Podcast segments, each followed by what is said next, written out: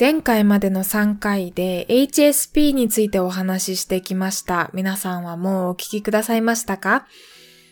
ツイッターでコメントをくださった方、ありがとうございました。どれも読ませていただきました。それで今回はですね、HSP 会の中でも少しお話ししたように、私が中学、高校の時に自己啓発本を読み漁りまして、それまで根っから、えー、自意識が非常に高くて、えー、他人からどう思われているのか、ということがすごく気になるし、自分はみんなに好かれていたいと思うタイプだったので、中学高校の時は人間関係で今よりもたくさん悩んだし、辛い思いをしました。えー、それで私が 私が、あの、取った行動というのが、自己啓発本を読み漁って、その考え方を自分にインストールするということでした。自己啓発本って皆さん読みますか？なんかこの前私、ツイッターで、自己啓発本って目次に全部書いてあるよねって書いてあった の見つけたんですけど、その通りだと思います。目次見れば大体言いたいことはわかるんですけど、それを具体的に自分の中で落とし込むためには、その具体例とか、本の中に詳しく書いてあることを読む必要があるのではないかなとは思うんですが。はい、ということで今回は私が中学生、高校生、そして大学生になってから読んだ自己啓発本を生き方考え方、あとは目標達成、そして伝え方という3つのジャンルに分けてご紹介したい、していきたいと思います。まずは生き方考え方について書かれた本をご紹介していきます。一冊目は、キム・スヒョンさんの私は私のままで生きることにしたです。この本はかなり有名なのではないかなと思います。いろんなシリーズが出ている本ですね。表紙は紫色で可愛いイラストが描かれています。作者さんが韓国人の方で、キム・スヒョンさんですね。で、韓国というのは日本と同じかそれ以上に人々が集団のために生きるというか、慣例や習慣を重んじる社会と言いますか、えー、そういった社会のようでして、時々息苦しくなる人がいるみたいなんですね。個人個人が好き勝手自分はこうだと表現しにくい世界。なのではないかなと思います。そんな社会の中で、どう生きたらいいんだろうかっていうのが書かれている、わかりやすく書かれている本になっています。自己啓発本というよりかは、詩の本、詩ですね。あの短い文章の詩のような感覚で読めるのではないかなと思います。2冊目にご紹介するのは、ニューヨークのライフコーチが教えるありのまま輝くエフォートレスな生き方。作者は関口あずささんです。これも最近大学に入ってからメルカリで買って 読んだ本です。さっと読めて割と薄めで読みやすい本になっています。ありのままって私に非常に重要なキーワードでして、それで、そのタイトル、タイトル買いした本ですね。はい。とても、うんなうん、いい意味で軽く読める本です。え、はじめにご紹介したこの2冊は、私は私のままで生きることにしたと、ありのまま輝くエフォートレスな生き方のこの2冊は、私が大学に入ってから読んだ本なので、まあまあ軽くさっと読んだ程度ですね。はい。でもどちらも、うん、優しい本だと思いました。こうすべきだ、こうしなさいって書かれているんじゃなくて、まあこうした方が楽になれるんじゃないとか、そういうふうな書かれ方をしている優しい本なので、そういった書き方が好きな方はぜひ読んでみてください。えー、3冊目にご紹介するのは、嫌われる勇気と幸せになる勇気です。どちらも作者は岸見一郎さんと古賀文武さんです。こちらの本は私が高校の時に買って読んだ本です。何回も読んだんじゃないかな。付箋も貼って読んだんじゃないかなと思います。この本はアドラー心理学を元にして書かれている本で、ところどころ図解しながら、わかりやすく説明されています。アドラー心理学に基づいているので、先ほどご紹介した2冊に比べて、とても、うん、理論的で、と、整頓されて書かれている感じがします。私はこの本を読んでアドラー心理学にすごく興味を持ってというか、触発されてというか、で、アドラー心理学面白そう、もっと勉強したいと思って、急に、あの、高校の倫理の先生にアドラー心理学ってどこで勉強できるんですかって聞きに行ったくらい、えー、非常に 影響を受けた本です。アドラー心理学は、本当に生きるのが楽になると思いますよ。なので、ぜひ読んでみてください。理論的に書かれているから理解しやすいし、自分の中にこう、印象としても残りやすいと思います。はい、アドラー心理学。あのー、他にもアドラー心理学の本読んだんですけど、この2冊がダントツで良かったんじゃないかなと思います。他のアドラー心理学の本、私が読んだ中だったらもう本当に、え、内容薄って思うようなこと、本があったりとかしたんですけど、この本は良かったあの、嫌われる勇気と幸せになる勇気は私の中で一つのバイブルだなと思います。そして、続いて、続いてご紹介するのは、ちょっと毛色が変わりまして、ブッダの言葉、スッタニパータです。これは、えー、仏教書のうちの最も古い聖典の翻訳バージョン。中村はじめさんによる翻訳で、えー、新書、岩波新書として出ています。これは高校の時に読んだんですけど、まあちょうどそういった嫌われる勇気とか幸せになる勇気とか、アドラー心理学にすごく興味があった時期に、私、高校の時は、えっ、ー、と、電車とバスを乗り継いで1時間半かけて高校に通っていたので、バスと電車の乗り継ぎ時間というものがあったんですね。それで、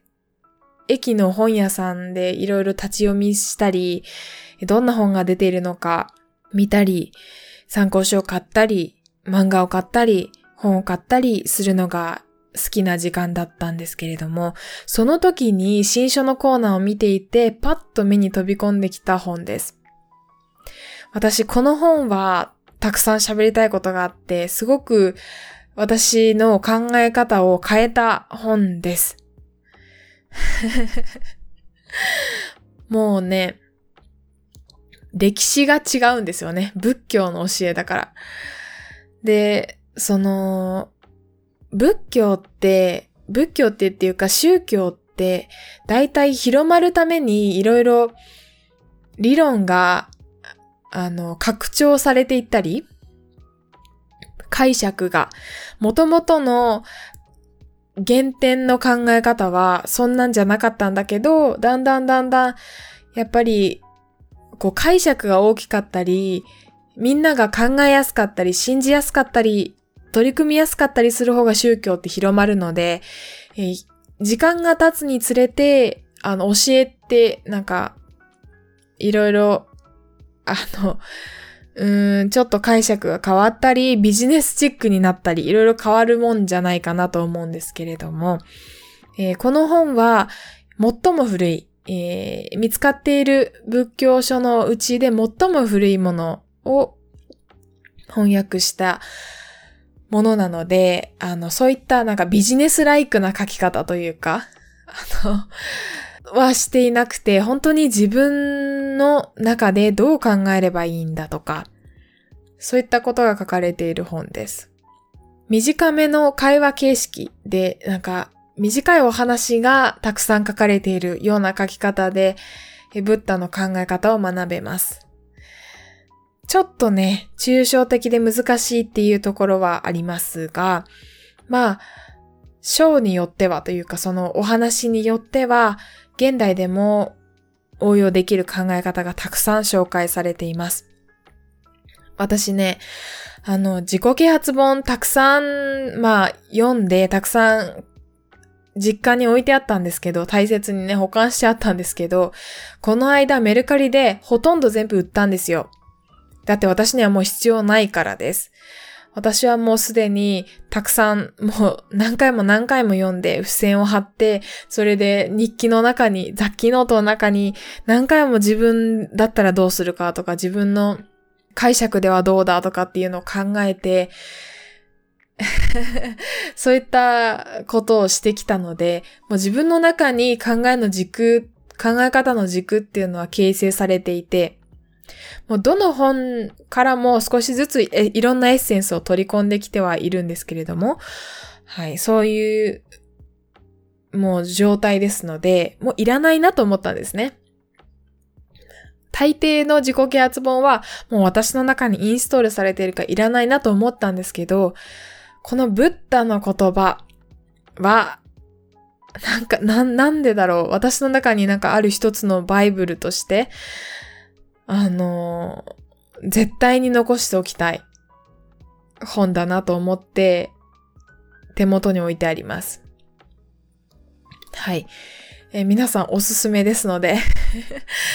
あの人間関係に悩まれている方はとりあえずこれ読んでみてはいかがでしょうか。宗教チックではなくて、本当に自分はこういうふうに考えて生きたらいいよっていうふうなのを書かれている本です。深いです。そしてちょっと難しいです。難しい本っていうのはやっぱり自分で考える余地がある、そういったあの深みがあると思うので、ぜひ挑戦してみてください。そして続いてご紹介するのは、名取方言さんの気にしない練習、知的生き方文庫というもので、こちらは、えー、さっきご紹介したブッダの言葉、スッタニパータの教えから少し、少し取ってきて、少し噛み砕いて説明してくれている本ですね。あのー、名取方言さん、ご住職の方なので、説法を聞いているような感じで書かれています。ブッダの言葉が難しいなと思った人は、この気にしない練習とか、この名取方言さんたくさん他にも著書がありますので、ぜひ、あの、そちらから入るのもいいのではないかなと思います。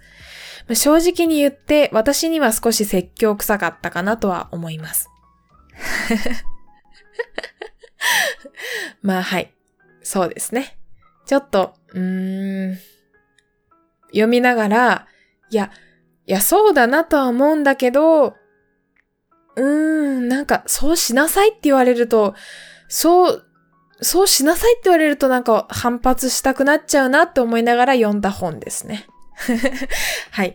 というのもあります。で、この以上が生き方考え方で私が非常に印象に残った本たちでした。続いては目標達成について書かれた本をご紹介していきたいと思います。一冊目はグラウト・パムさんのこうして思考は現実になる。で、桜田直美さんの役で書かれた本になっています。こうして思考は現実になると、こうして思考は現実になる2を買って読みましたね。私、勉強にもたくさんやり方の勉強の仕方の本をたくさん読んだんですけど、昔ね、高校、まあ中学高校の時にそういった本をたくさん読みました。で、どうしたら、あの、記憶が定着するか、どうしたら、えっ、ー、と、質を、勉強の質を上げられるか、どうしたらそもそも量を確保できるか、みたいなえー、本をたくさん読んだんですけど、その延長線上でこういった目標達成について書かれた本もたくさん読みました。続いてご紹介するのは、茂木健一郎さんの結果を出せる人になるすぐやる脳の作り方という本です。うん、これはね、こ、これも高校の時だったかな中学の時だったかなあの、勉強って まあ勉強すると思うんですけど、勉強ってやっぱとっかかりが遅いじゃないですか。まあ勉強以外でも、えー、いろんなことに対して、やっぱり、始めるときっていうのが一番エネルギーを使いますよね。で、その重たい腰をいかに軽くしてあげるか。いかにさっと動くか。いかに、えー、考えてから、やらなきゃと思ってからすぐ行動するかっていうのを極めたいなと思って読んだ本でした。はい。続いてご紹介するのは、富山茂彦さんの思考の生理学ちくま文庫です。この本も、その高校の時に電車を待っている最中に本屋さんで見つけた本ですね。帯に東大生、京大生第一位みたいなことが書いてあって、まあ、必ず読んだ方がいい本みたいにして書かれていた本です。もう帯につられて買ったんですけど、東大生、京大生が読むんだったら私も読みたいと思って、ウキウキで買って、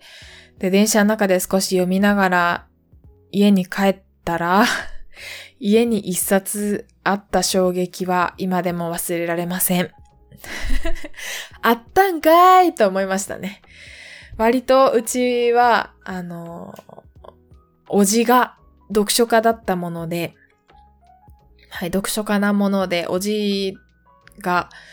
集めた本が結構ありまして、その中にあったようです。買わなくてもよかったじゃんと思いつつ、はい、でも読んだ 思い出があります。続いてご紹介するのは、ヒル・ナポレオンさんの思考は現実化するです。こうして思考は現実になるとちょっと似たタイトルですよね。ですが、こちらの方がより学術的というか詳しくて専門的な感じがする本です。こうして思考は現実になるの方がもっと軽くて読みやすくて実践しやすいような感じかな。はい。ということです。えー、思考は現実化するは文庫本で割と分厚くて2センチぐらいはあったかな。あ、本の厚みが2センチぐらいはあって、で、上下巻に分かれています。だから、ボリュームたっぷりですね。で、こちらの本も私非常に印象に残っていまして、ブッダの言葉と同じように、えー、手元に置いておこうと思った本の一つです。ちょっと難しいんだけど ちょっと難しいんだけど、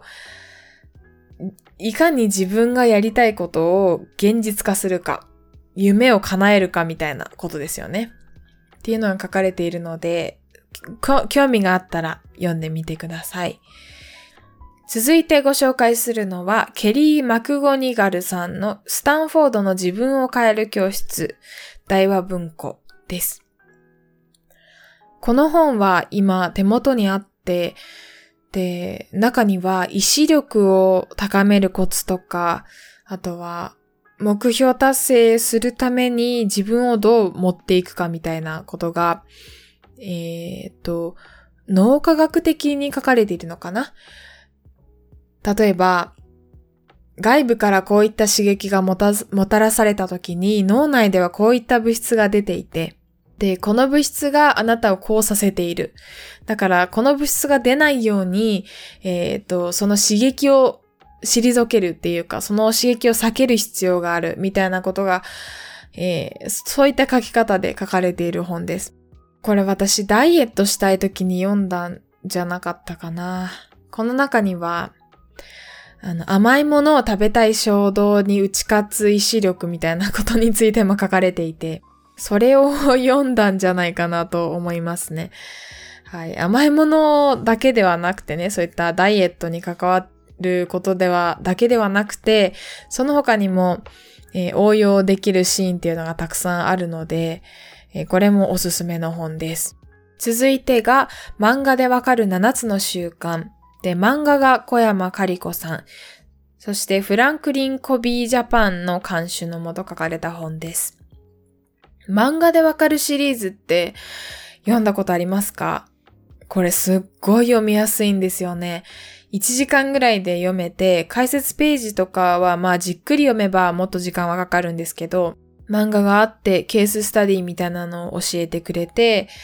で、解説ページをさらっと読んで 漫画ばっかり読むみたいな感じではあったんですけど、1時間ぐらいで読んで、スッと考え方がわかる本になっています。7つの習慣もアドラー心理学と同じようにすごくハマった考え方です。もう理論として確立されているのかな？はい。Highly Effective People っていう英語版の本も持ってるぐらいハマりました。はい。で、この7つの習慣の中で一番印象的だったのは自分が変わるという考え方ですね。何か自分が辛い思いをしたとき、嫌な思いをしたとき、他人のせいにしがちですよね。あの人がああしてくれなかったから自分はこんな気持ちになってるみたいな考え方をしてしまいがちなんですけれども、7つの習慣では、すべて変えられるのは自分だけっていう考え方なんですよね。自分のアプローチを変えることで相手も変わるかもしれない。っていうことなんですよ。だからまず変わるのは自分っていう考え方がすごく印象的だったなと思います。えー、ということで目標達成についてはこれくらいでした。続いて伝え方についてです。伝え方の一冊目は漫画でわかる伝え方が9割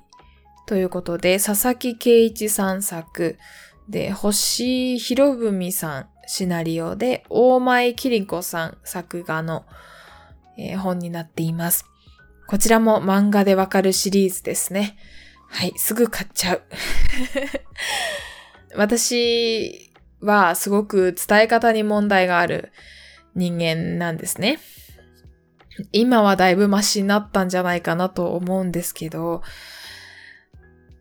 うん、すごくぶっきらぼうだし、相手を